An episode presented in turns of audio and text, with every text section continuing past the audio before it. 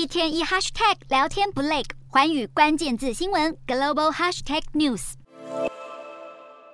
受到乌俄战争所引发的能源危机，德国经济明显受到冲击。今年九月的消费者物价指数年增百分之十，创下七十多年来新高。德国专家预测，明年的经济成长可能会出现萎缩。德国经济研究机构预测，今年通膨率将达到百分之八点四，明年更会增加到百分之八点八，然后在二零二四年回落至百分之二点二。至于明年的 GDP 成长，将从原本预估的百分之三点一下调至负百分之零点四。为了协助企业和民众应对能源成本飙升，德国政府随即宣布将提供两千亿欧元的资金，并为能源价格设置上限。随着欧洲面临严峻的经济压力，英国先前宣布大规模减税计划，将大幅举债以刺激经济，却导致市场震荡，英镑也跟着大暴跌。不过，英国首相特拉斯在近期的访问中仍坚持这个做法是对的选择。英国股市和货币惨跌后，债市也开始出现抛售潮。央行因此在二十八日出手宣布启动紧急购债计划，以平息市场风暴，让这几天狂跌的英镑在二十九日大涨百分之二点一，创下二零二零年三月以来最大单日升幅。不过，分析认为英国央行提振英镑的效应只会是暂时性的现象。